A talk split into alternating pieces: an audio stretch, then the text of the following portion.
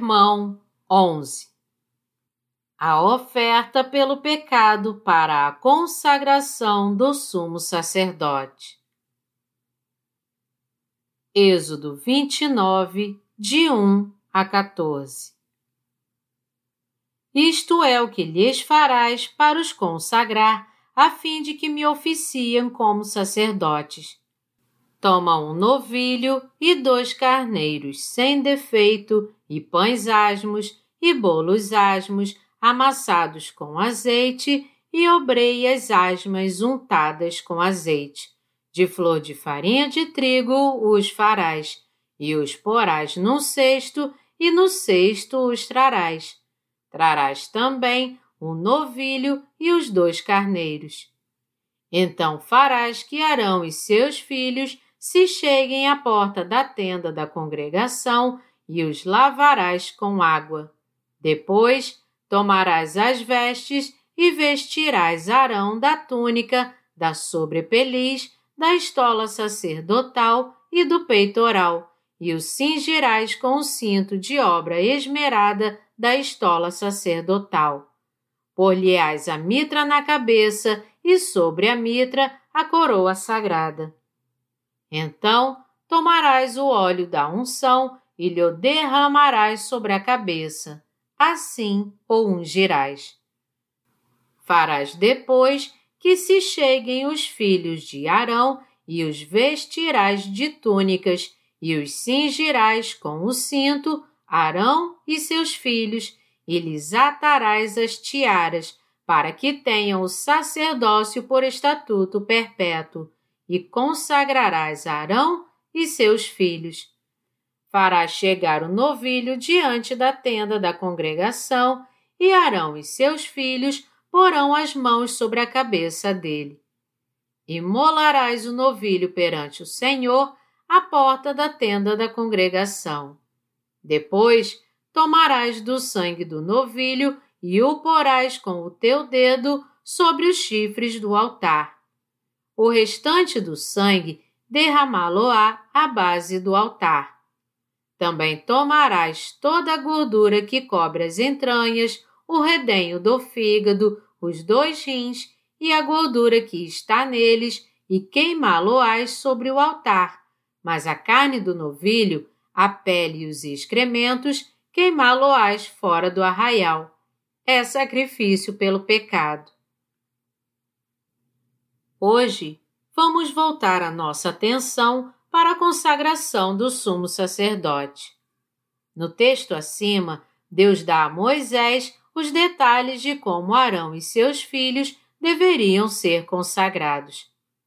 A palavra consagrar no versículo 9 significa santificar, preparar, dedicar, honrar ou tratar como algo sagrado. Portanto, Ser consagrado como sumo sacerdote era o mesmo que ser separado e receber autoridade para realizar as funções de um sumo sacerdote. Deus deu o direito do sacerdócio e do sumo sacerdócio a Arão e aos seus filhos, algo que lhes capacitava a conferir ao povo a remissão de pecados. Deus ordenou a Moisés que vestisse a Arão com as vestes do sumo sacerdote e pusesse uma mitra em sua cabeça, e que seus filhos fossem vestidos com túnicas. No entanto, para que Arão fosse consagrado como sumo sacerdote e seus filhos como sacerdotes, eles tinham que tomar um novilho e dois carneiros sem defeitos para a consagração. A função mais importante do sumo sacerdote era oferecer o sacrifício pelos pecados no dia da expiação, para que todos os pecados do povo de Israel fossem remidos. Mas para fazerem isso, Arão e seus filhos primeiro tinham que ser purificados dos seus próprios pecados. Foi por isso que eles tiveram que oferecer uma oferta pelos seus próprios pecados no dia da sua consagração. O que temos que entender aqui é que o sumo sacerdote tinha que impor as mãos sobre a cabeça do animal do sacrifício antes de imolá-lo para oferecer o seu sangue a Deus, tudo de acordo com o sistema sacrificial instituído pelo próprio Deus.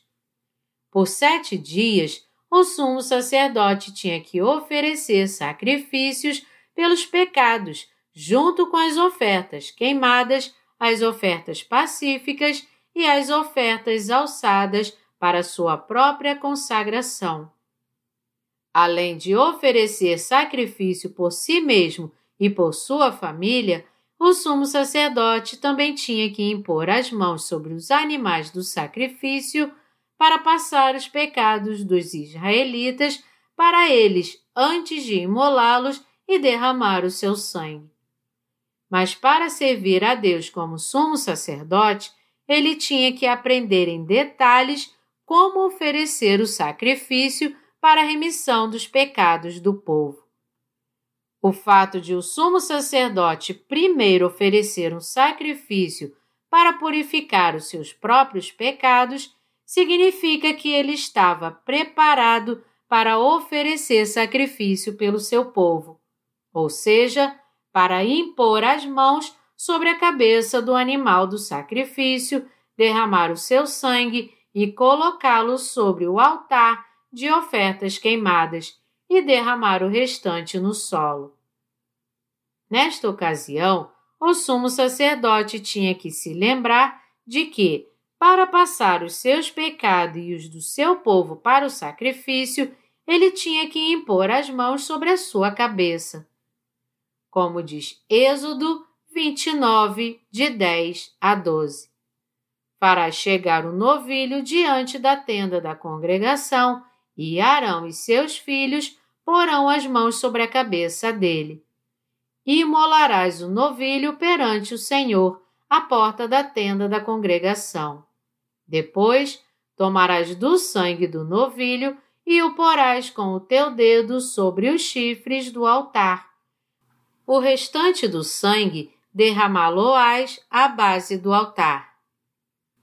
O sumo sacerdote e seus filhos de modo algum podiam esquecer-se de impor as mãos sobre a cabeça do novilho, que era a oferta pelos seus próprios pecados, pois quando Arão e seus filhos impunham as mãos sobre a sua cabeça, os seus pecados eram passados para a oferta. E como esta oferta de sacrifício recebia os pecados do sumo sacerdote e dos seus filhos pela imposição de mãos, ela tinha que morrer derramando seu sangue. Depois disso, o sumo sacerdote pegava este sangue com o dedo, o passava nos chifres do altar de ofertas queimadas e derramava o restante no solo. Ele então pegava toda a gordura que cobria as entranhas, o redenho do fígado, os dois rins e a gordura que estava neles e queimava tudo sobre o altar. No caso das ofertas que eram oferecidas para a expiação dos pecados que o povo havia cometido, o sumo sacerdote tinha que trazer como oferta uma cabra fêmea e sem defeito. E porá a mão sobre a cabeça da oferta pelo pecado e a imolará no lugar do holocausto. Então, o sacerdote, com o dedo, tomará do sangue da oferta e o porá sobre os chifres do altar do holocausto. E todo o restante do sangue derramará à base do altar. Tirará toda a gordura, como se tira a gordura do sacrifício pacífico. O sacerdote a queimará sobre o altar como aroma agradável ao Senhor. E o sacerdote fará expiação pela pessoa e lhe será perdoado o pecado. Levítico 4, de 29 a 31. Esta imposição de mãos e o sangue derramado da oferta eram os elementos essenciais do sistema sacrificial instituído por Deus. Antes mesmo da fundação do mundo, Deus preparou o seu plano para remir todos os nossos pecados em Jesus Cristo com a verdade oculta nos tecidos azul, púrpura e carmesim e no tecido de linho fino retorcido. Deus prometeu ao povo de Israel que estaria entre eles sempre que eles oferecessem holocaustos a ele. Êxodo 29, 42 diz: Este será o holocausto contínuo por vossas gerações, à porta da tenda da congregação, perante o Senhor, onde vos encontrarei para falar contigo ali. Os holocaustos que os sacerdotes ofereciam em todas as manhãs e noites foram sacrifícios oferecidos por todas as gerações, inclusive por nós, o povo espiritual de Israel, que recebeu a remissão de pecados crendo no Evangelho da Água e do Espírito. O que Deus está dizendo aqui é que Ele estaria entre nós sempre que estes sacrifícios fossem oferecidos. Qual o significado do holocausto oferecido pelo sumo sacerdote? Já que o holocausto recebia todas as iniquidades dos pecadores que impunham as mãos sobre a sua cabeça, ele tinha que morrer em seu lugar e ser queimado.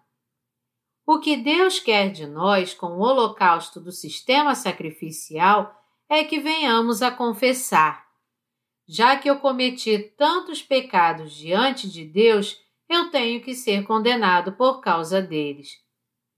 Para que nossos pecados sejam purificados, segundo a lei da salvação de Deus, temos que impor as nossas mãos sobre a cabeça do holocausto, derramar o seu sangue, colocá-lo sobre os chifres do altar de ofertas queimadas, derramar o restante no solo e queimar a sua carne neste altar, para que assim possamos receber a remissão de pecados segundo a graça da justiça de Deus. Primeiro, temos que confessar a Deus todos os pecados que cometemos, tanto em nossos atos como em nossos corações. E também temos que reconhecer que não temos como evitar a condenação por causa destes pecados.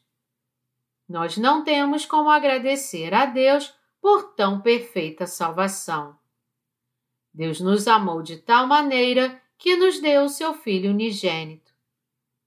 Jesus Cristo levou todos os nossos pecados ao ser batizado e expiou todos eles ao morrer na cruz para que todo aquele que nele crê não pereça, mas tenha vida eterna. O sistema sacrificial requer que a oferta seja dada por meio da imposição de mãos e do derramamento de sangue. Esta é a evidência da fé que expia todos os nossos pecados. É por isso que temos que crer nela. Quando o pecador impõe as suas mãos sobre a cabeça do holocausto, isso significa que ele está passando os seus pecados para ele. Até mesmo o sumo sacerdote tinha que confessar os seus pecados quando oferecia o sacrifício pelos pecados. Eu também pequei diante de Deus e tenho que morrer.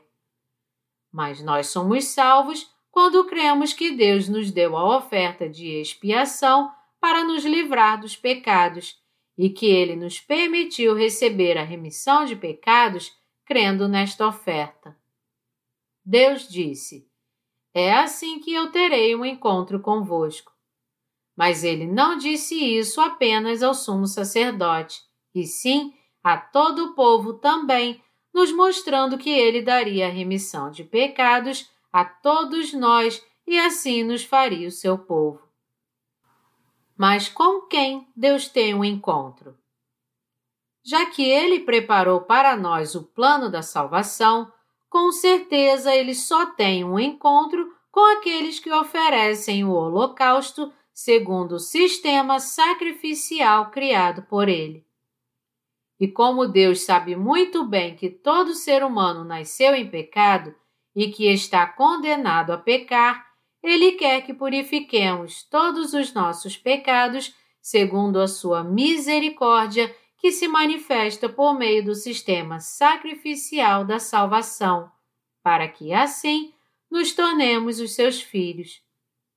Foi por isso que Deus criou o sistema sacrificial para que todo o povo de Israel pudesse passar os seus pecados para o holocausto, impondo as mãos sobre a sua cabeça.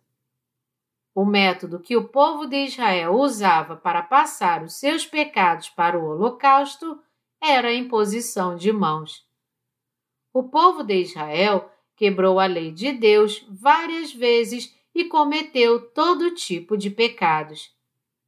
Mas como eles podiam passar as suas iniquidades para o holocausto pelo método da imposição de mãos, eles podiam purificar todos os seus pecados. Era assim que Deus podia habitar com os israelitas que criam nele, se tornar o seu Deus, fazer deles o seu próprio povo, guiá-los e dar a eles as bênçãos celestiais e a gordura desta terra. Tudo isso se tornava realidade em suas vidas pela fé no sistema sacrificial do tabernáculo. Tudo que diz respeito ao sistema sacrificial do tabernáculo foi criado por Deus, e o povo de Israel podia purificar os seus pecados impondo as suas mãos sobre a cabeça do sacrifício, passando-os assim para ele pelo método criado por Deus. Já que o Deus Santo permitiu que todos os que o buscassem, crendo no poder da imposição de mãos e no derramamento de sangue que ele criou fossem purificados dos seus pecados, aqueles que creem nesta verdade podem andar com ele. Entretanto, sem o sacrifício que era oferecido pela imposição de mãos e pelo sangue derramado, Deus não podia habitar com o povo de Israel.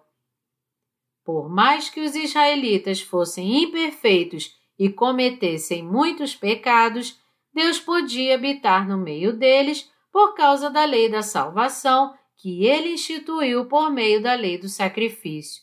A imposição de mãos sobre a cabeça da oferta pelos pecados e o seu sangue derramado. Sendo assim, todos nós temos que entender e crer que a salvação dos pecados que Deus nos deu é composta pela imposição de mãos sobre a cabeça do holocausto e pelo seu sangue derramado. Os sacerdotes tinham que oferecer o holocausto em todas as manhãs e noites. Eles tinham que fazer isso porque, depois de oferecer o holocausto pelos pecados de manhã, o povo continuava pecando durante o dia. Por isso é que era preciso transferir os seus pecados e purificá-los novamente oferecendo outro holocausto à noite.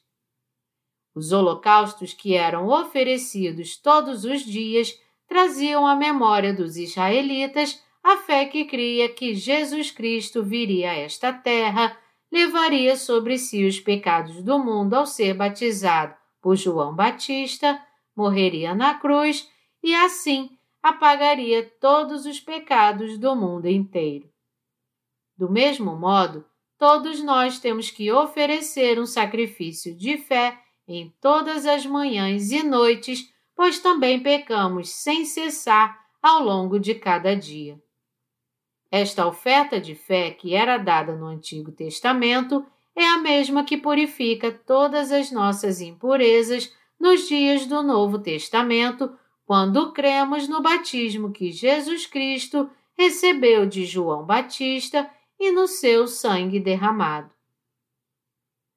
Deus Pai tem um encontro conosco quando Ele encontra esta fé em nosso coração e vê que cremos que Jesus Cristo, o nosso Salvador, remiu todos os nossos pecados. De acordo com o sistema sacrificial do Antigo Testamento, Jesus Cristo veio a esta terra na plenitude dos tempos e aceitou todos os nossos pecados ao ser batizado por João Batista no início da era do Novo Testamento. Mateus 3, 15. Foi por isso que Jesus disse: Desde os dias de João Batista até agora, o reino dos céus é tomado por esforço e os que se esforçam se apoderam dele. Mateus 11, 12. Nós podemos ser libertos de todos os nossos pecados e purificados de uma forma perfeita, crendo na verdade deste Evangelho.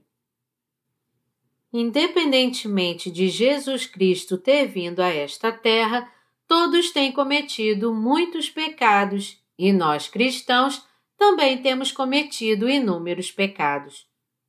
Só que quando Jesus Cristo veio a esta terra, foi batizado por João Batista e derramou seu sangue na cruz, ele purificou todos os pecados do mundo.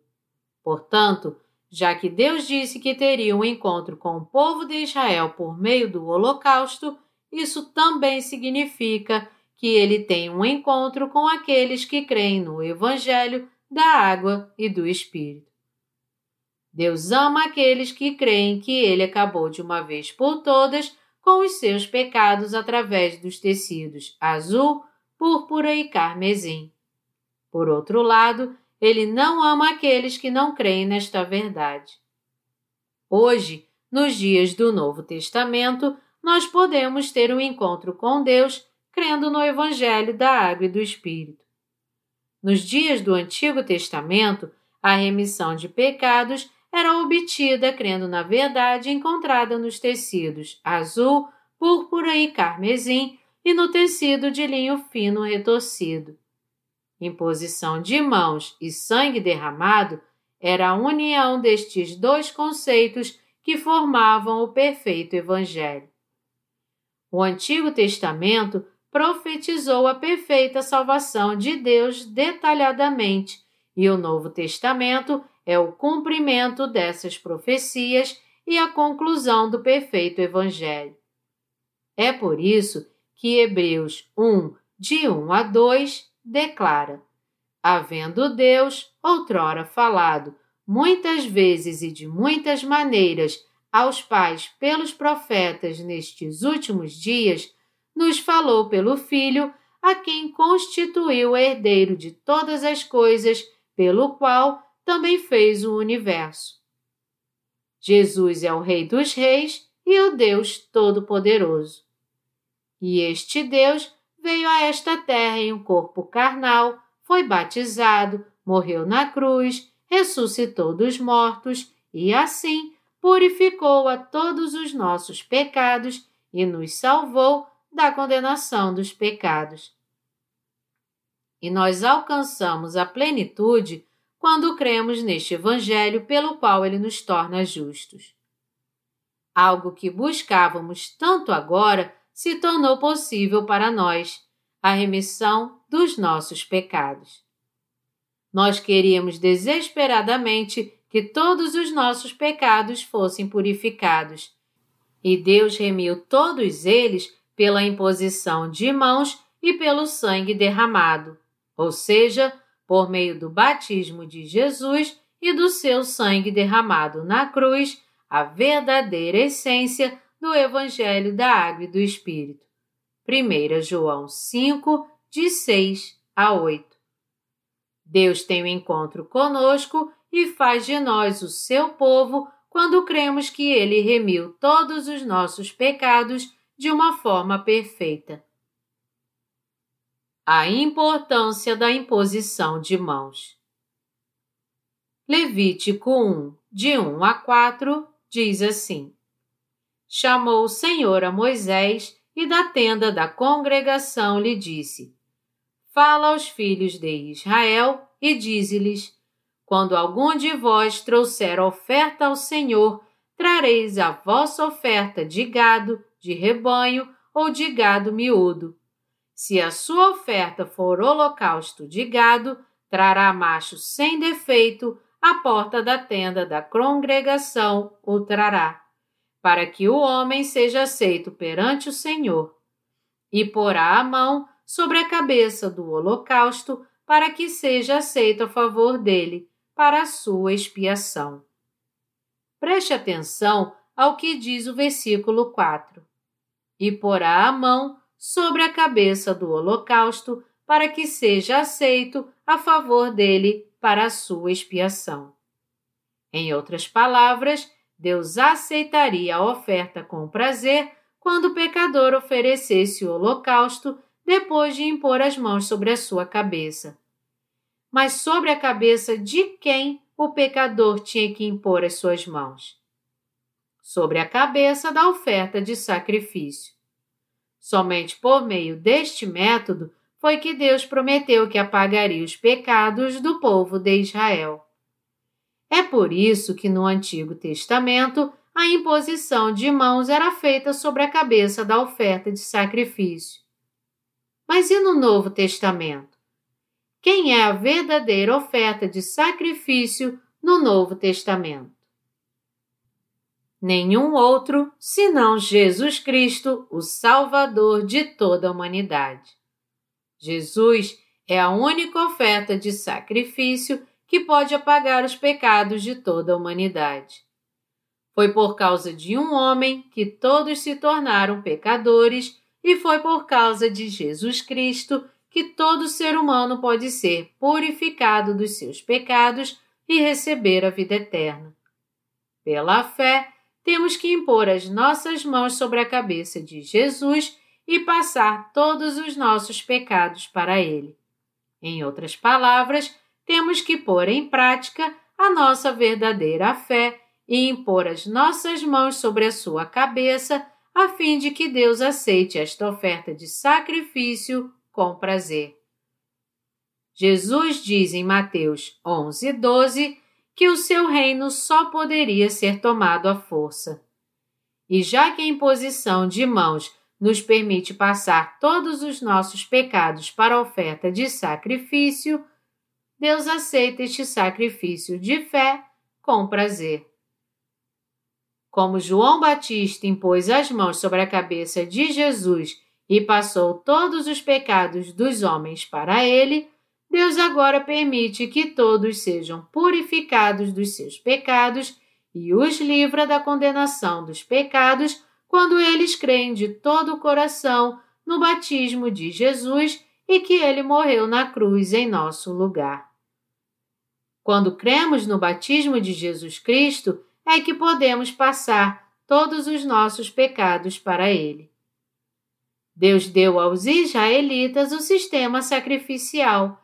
Este sistema apontava para o sacrifício eterno que Jesus Cristo ofereceu com o seu próprio corpo. Melhor dizendo, Jesus Cristo cumpriu a lei da salvação prometida no sistema sacrificial com o seu batismo e o seu sangue vertido na cruz. Em seu infinito amor por nós, Deus nos salvou a nos dar Jesus Cristo, o seu único Filho. Agora é a hora de todos serem salvos crendo no batismo de Jesus Cristo e no seu sangue derramado na cruz. O Deus onisciente planejou a sua perfeita salvação para os pecadores antes da criação do mundo e a cumpriu de maneira perfeita na plenitude dos tempos. E foi segundo este plano de salvação que João Batista nasceu seis meses antes de Jesus Cristo. João Batista foi o maior de todos os homens. Como Jesus mesmo disse, em verdade vos digo, entre os nascidos de mulher, ninguém apareceu maior do que João Batista. Mas o menor no reino dos céus é maior do que ele. Mateus 11, 11 João Batista, em outras palavras, era o representante da humanidade. Ele foi um servo de Deus maior do que Moisés, Elias ou o profeta Isaías. Muitos consideram João Batista como alguém que apenas vivia uma vida solitária no deserto. Mas, na verdade, ele foi enviado por Deus como representante da humanidade. João Batista, de fato, foi o maior de todos os homens desta terra. Ele era descendente da casa do sumo sacerdote Arão. Lucas 1, de 5 a 15. Assim como os reis eram descendentes de uma família real, João Batista, o último sumo sacerdote, era descendente da casa de Arão, o primeiro sumo sacerdote. E como representante da humanidade, ele batizou Jesus Cristo no Rio Jordão para passar os pecados dos homens para ele. João Batista foi o maior de todos neste mundo. Mas há alguns que questionam isso, como que não acreditassem muito nisso, e perguntam: onde está escrito na Bíblia que João Batista era sumo sacerdote? Deixe-me respondê-los mostrando de modo bem claro que João Batista, de fato, é o representante de toda a humanidade e sumo sacerdote, pois tudo isso está escrito na palavra de Deus. Porque todos os profetas e a lei profetizaram até João. E se o quereis reconhecer, ele mesmo é Elias que estava por vir. Mateus 11, de 13 a 14. Em Malaquias, Deus prometeu enviar Elias. E Jesus mesmo disse que este Elias que havia de vir não era outro senão João Batista. João Batista cumpriu a função de sumo sacerdote justamente porque nasceu como descendente de Arão. No Antigo Testamento, o pecador passava os seus pecados impondo as mãos sobre a cabeça da oferta de sacrifício, que após ser imolada e ter o seu sangue derramado, era queimada. Todo aquele que quisesse ser remido dos seus pecados tinha que pôr as suas mãos sobre a cabeça da oferta do sacrifício e passar os seus pecados para ela. Quando alguém colocava as suas mãos sobre a cabeça da oferta de sacrifício, isso significava que os seus pecados estavam sendo passados para ela. E no dia da expiação, o sumo sacerdote Arão impunha suas mãos sobre a cabeça do bode emissário para passar todos os pecados anuais do povo de Israel para ele. Aqui também a imposição de mãos era algo indispensável e significava, espiritualmente falando, a transferência dos pecados. João Batista passou todos os nossos pecados para Jesus Cristo quando batizou, e por meio deste batismo, Jesus aceitou todos os pecados do mundo e depois derramou seu sangue na cruz. Ao ser batizado por João Batista, levando assim todos os nossos pecados, e ao derramar o seu sangue na cruz e ressuscitar dos mortos, Jesus Cristo se tornou o nosso perfeito Salvador. O povo de Israel também oferecia ofertas a Deus, impondo as mãos sobre a cabeça do sacrifício do mesmo modo.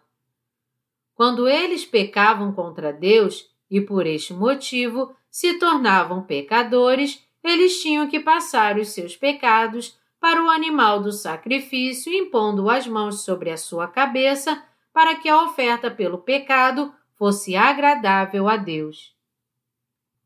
Deus aceitava com prazer esta oferta, que era queimada e imolada depois de ter as mãos do pecador impostas sobre a sua cabeça. Deus tinha um encontro com o povo de Israel justamente porque eles ofereciam um sacrifício agradável a ele passando os seus pecados para a oferta pela imposição de mãos. Já que a oferta do sacrifício recebia os seus pecados pela imposição de mãos e era condenada em seu lugar por causa dos seus pecados, Deus tinha um encontro com aqueles que vinham a ele, crendo na sua graça que havia nesta oferta. Era por isso que Deus ficava tão feliz ao aceitar estes holocaustos. Ele é tão misericordioso que não suporta ver alguém indo para o inferno. Então, o que purifica todos os nossos pecados é o batismo que Jesus Cristo recebeu e o seu sangue na cruz. Jesus Cristo só pôde morrer na cruz e receber a justa condenação pelos nossos pecados, porque levou todos eles sobre si ao ser batizado por João Batista. E ele só pôde nos livrar dos pecados porque foi batizado para levar sobre si todos os nossos pecados e receber a justa punição na cruz. Portanto, nós agora podemos nascer de novo como justos e ter um encontro com Jesus Cristo, crendo no seu batismo e no sacrifício do seu sangue derramado. Em suma, todos nós podemos ter um encontro com o Deus Santo por meio dos atos de justiça de Jesus e crendo no Evangelho da água e do Espírito. Jesus Cristo se tornou o eterno Salvador dos que creem nesta verdade. De fato, todos nós podemos ter um encontro com o Deus Santo. Crendo em Jesus Cristo, Salvador, que veio por meio dos tecidos azul, púrpura e carmesim, nós podemos ter um encontro com Deus pela fé. Aqueles que desejam ter um encontro com Deus têm que ouvir esta palavra e crer no sistema sacrificial dado por Deus, composto pela imposição de mãos e o sangue derramado. Mas se eles não podem entender isso totalmente por causa de sua mente carnal e ainda têm alguma dúvida, por menor que seja, eles precisam abrir a palavra de Deus e confirmar isso por si mesmos. Além disso, eles precisam crer que o que a palavra de Deus diz está correto. Nós não podemos crer em Deus com nossos próprios pensamentos. Ao contrário, temos que ter fé na verdade da palavra de Deus e, com base nesta palavra, entender a diferença entre este e os outros evangelhos. Não podemos ficar presos aos nossos próprios pensamentos, confiando apenas no que aprendemos e entendemos. O que pensamos, seja o que for, jamais poderia estar certo. O ser humano é tão fraco e tão teimoso diante de Deus que está inclinado a colocar a sua própria justiça e os seus pensamentos à frente da palavra de Deus. A única forma de recebermos as bênçãos de Deus em nossas vidas é abrindo os nossos corações para Ele e crendo na Sua palavra. Quando um sumo sacerdote era consagrado e oferecia um novilho como oferta pelo seu pecado, Deus mandava que ele tomasse toda a gordura que cobria as entranhas, o redenho do fígado, os dois rins e a gordura que estava neles e queimasse tudo sobre o altar. Mas a carne do novilho, a pele e os excrementos deviam ser queimados fora do arraial. O sumo sacerdote tinha que oferecer este sacrifício justamente como havia sido determinado por Moisés. Quando o holocausto era oferecido, o sumo sacerdote também tinha que trazer um carneiro sem mancha como oferta de sacrifício e impor as mãos sobre a sua cabeça. O sumo sacerdote e os seus filhos impunham as mãos sobre esta oferta de manhã à noite por sua casa, a imolavam, derramavam seu sangue e o passavam nos chifres do altar de ofertas queimadas. O holocausto para a consagração do sumo sacerdote era oferecido desta maneira. Quando o sumo sacerdote era consagrado, toda a gordura da oferta de sacrifício tinha que ser queimada para Deus. E o fato de Deus se agradar do cheiro da gordura nos mostra que é por meio de Sua palavra e do sistema sacrificial instituído por Ele que nós podemos nascer de novo. A gordura aqui, em outras palavras, representa o Deus Espírito Santo. Deus nos deu o sistema sacrificial e, de acordo com ele, nos leva a impor as nossas mãos sobre a cabeça do holocausto, imolá-lo e oferecê-lo a ele, queimando a sua carne no altar de ofertas queimadas. Deus só aceitava a oferta de sacrifício com prazer quando ela era oferecida com fé nele e segundo o sistema sacrificial instituído por ele. Êxodo 29, 10 diz: Farás chegar o novilho diante da tenda da congregação, e Arão e seus filhos porão as mãos sobre a cabeça dele. Foi isso que Deus ordenou. Além disso, das vestes que o sumo sacerdote tinha que vestir durante a sua consagração, o éfode tinha que ser feito de tecidos bem específicos, isto é, de ouro e tecidos azul, púrpura e carmesim e de linho fino retorcido. O ouro aqui representa a fé. O tecido azul se refere ao batismo que Jesus Cristo recebeu que é o mesmo que a imposição de mãos do Antigo Testamento. O tecido púrpura nos mostra que Jesus é o Filho de Deus, o próprio Deus e o Salvador. O tecido carmesim diz respeito ao sacrifício feito por Jesus Cristo, e o linho fino retorcido representa a palavra de Deus que nos torna sem pecados. O ouro do tecido expressa a fé que nos leva a crer que Deus remiu todos os nossos pecados e tornou o nosso coração mais alvo que a neve. Nós temos que ter esta fé e crer que Deus já apagou todos os nossos pecados com o batismo de Jesus e o seu sangue derramado na cruz. Temos que crer em Jesus exatamente como Deus disse a todos nós conforme ele apagou todos os nossos pecados.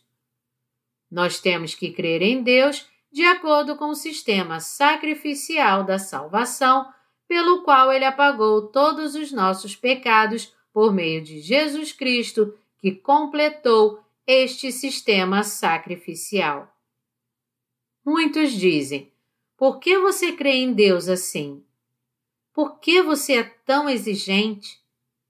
Deve ser porque você se liga muito em detalhes e gosta de estar certo o tempo todo.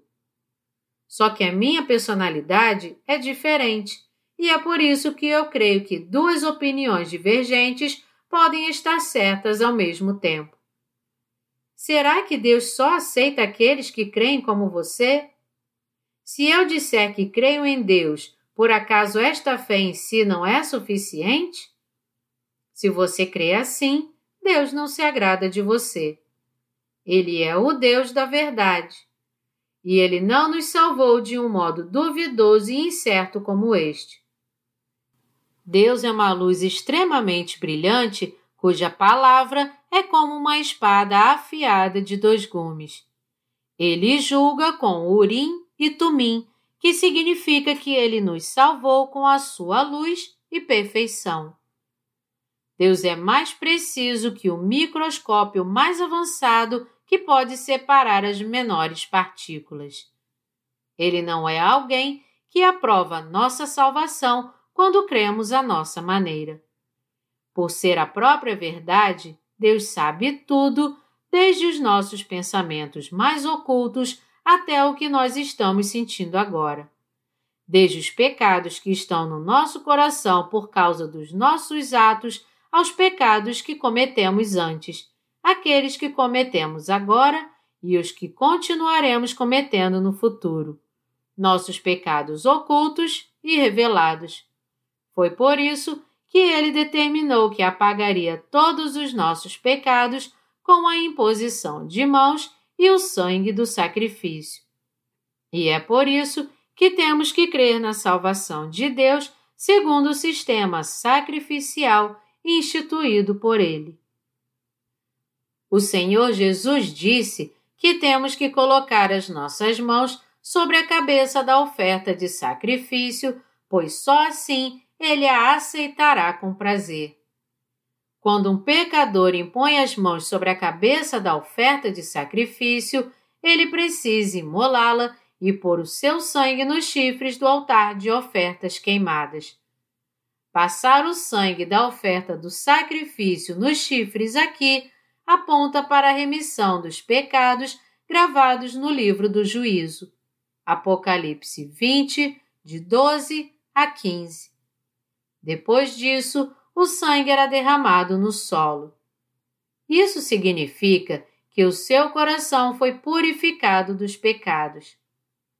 Jesus Cristo foi batizado, morreu na cruz e ressuscitou dos mortos por você e por mim, para salvar a todos nós assim.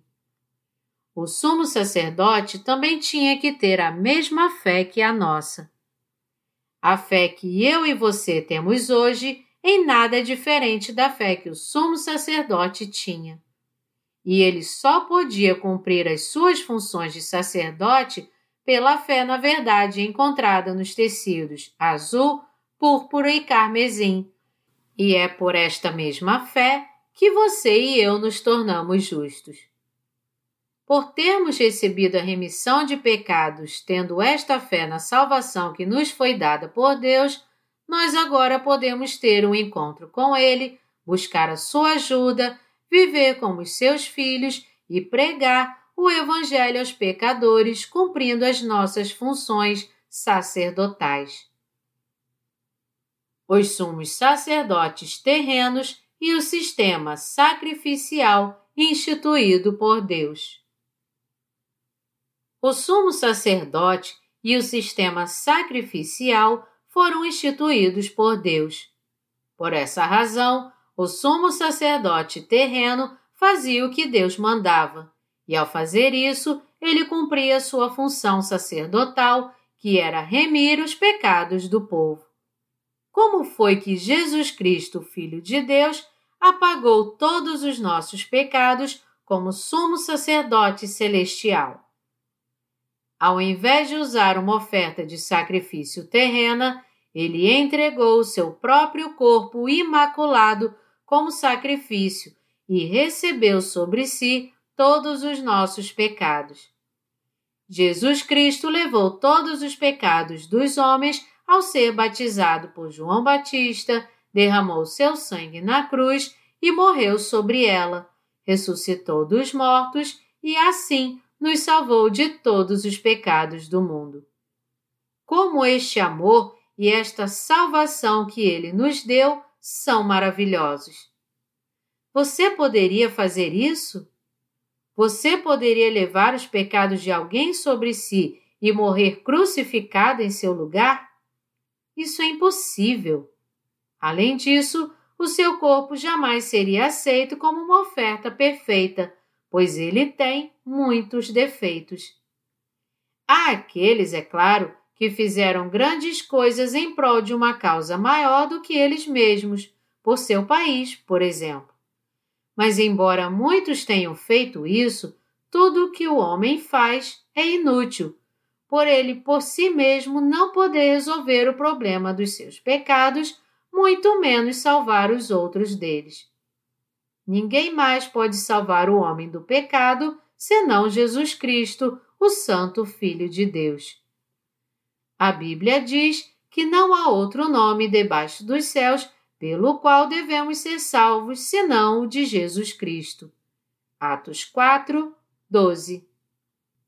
Será que existe alguém entre vocês tão ousado para dizer: Eu posso fazer isso, eu posso me entregar por outra pessoa e me sacrificar por ela também?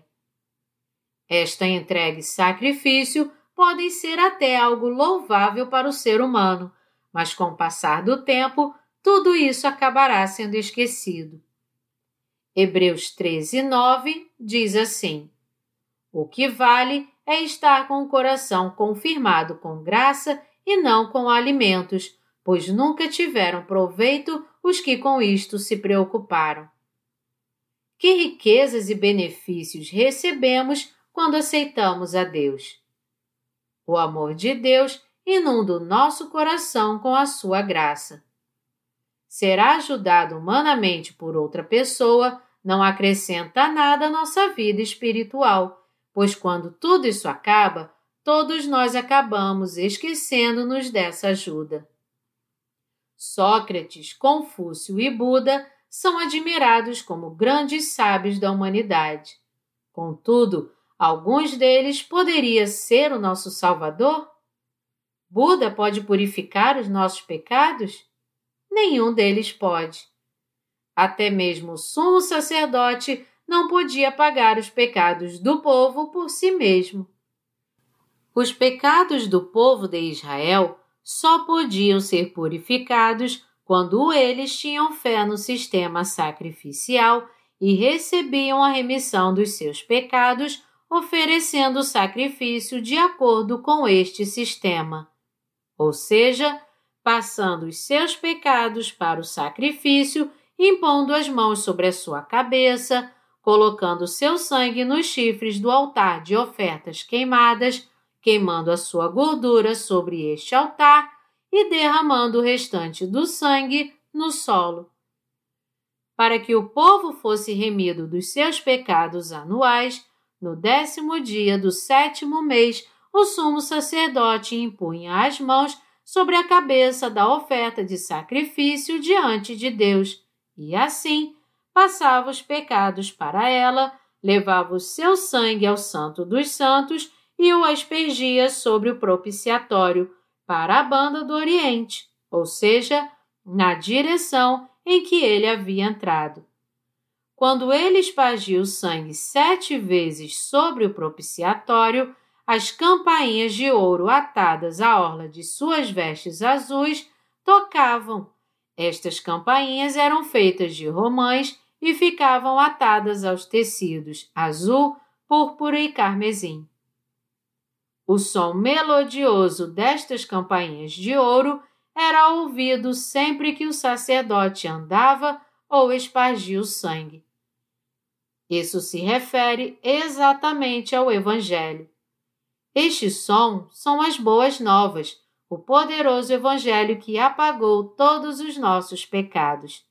Assim, como o sumo sacerdote trazia remissão de pecados ao seu povo, não dando uma oferta por conta própria, mas segundo o estatuto instituído por Deus, nos dias do Novo Testamento, Jesus Cristo nos salvou de todos os nossos pecados vindo a esta terra, sendo batizado, morrendo na cruz e ressuscitando dentre os mortos, tudo isso conforme o mesmo estatuto.